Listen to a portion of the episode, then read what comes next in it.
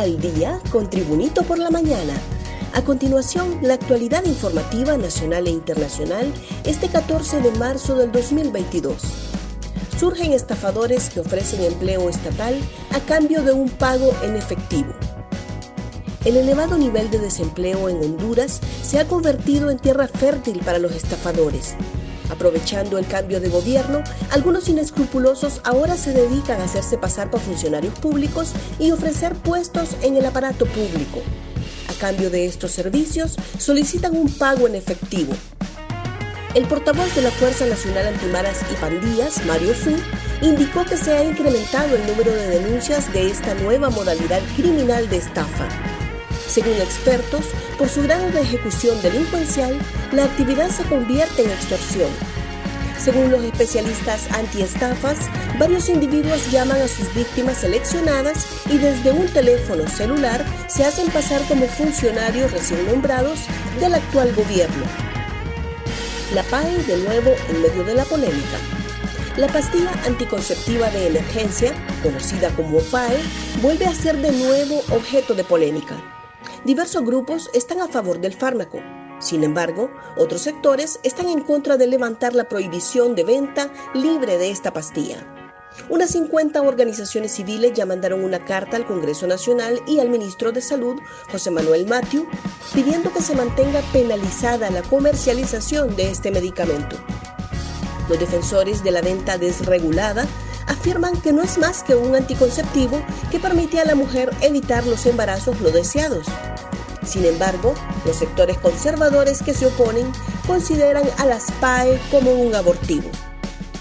Activos ajustan para la mitad de los 6 mil millones que debe Hondutel. La deuda acumulada de la empresa hondureña de telecomunicaciones Hondutel es de 6 mil millones de lempiras los activos de la que fue una rentable institución hoy se quedan por la mitad de ese valor, según informes preliminares de las nuevas autoridades. Las finanzas son precarias, afirmó el gerente de Hondutel, Carlos Orbin Montoya.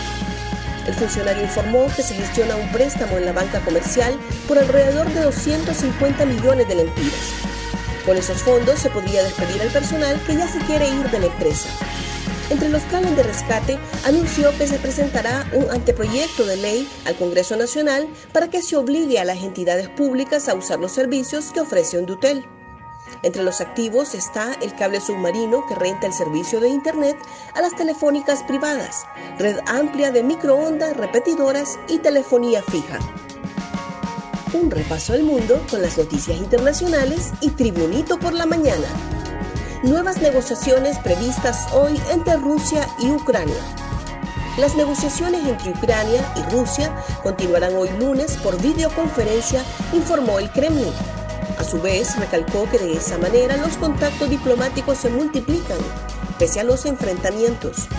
El portavoz de la presidencia rusa, Dmitry Peskov, citado por la agencia estatal de noticias TASS, negó que tuvieron lugar conversaciones el domingo, Además, dijo que las pláticas se reanudarían el 14 de marzo. Horas antes, un negociador ruso había dicho que las negociaciones progresaban de manera positiva. Fallece William Hurt a los 71 años. El actor William Hurt falleció este domingo a los 71 años, anunció su familia en un breve comunicado recogido por los medios estadounidenses. Hurt fue ganador de un Oscar por El beso de la mujer araña en 1985.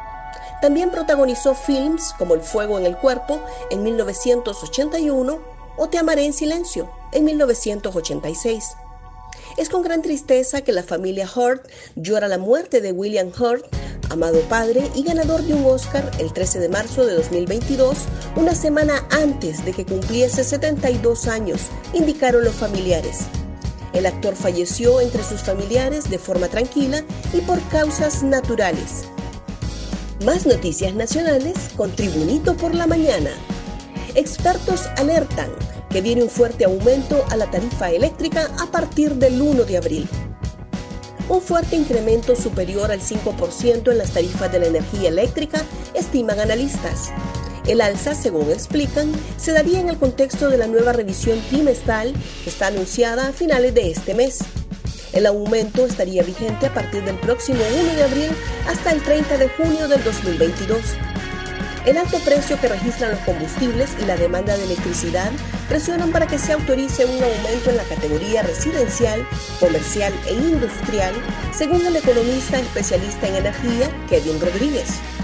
La falta de inversión y capacidad de generación en los meses de verano estarían llevando a una serie de apagones en el país en los próximos meses si no se presta la debida atención, advirtió el funcionario. Real España alarga racha de seis triunfos y Motagua cae otra vez. Con el arbitraje del internacional tocoeño Héctor Said Martínez, Motagua y Real España cierran la jornada 10 del Clausura 2021-2022 en el Estadio Nacional de Tegucigalpa. Fue anotado un golazo de Gerson Chávez en una jugada individual al cruzar la estirada de Marlon Licona. A los 53 minutos, otro horror de Marlon Licona y Junior Lacayo puso el 2 por 0. Gracias por tu atención. Tribunito por la Mañana te invita a estar atento a su próximo boletín informativo.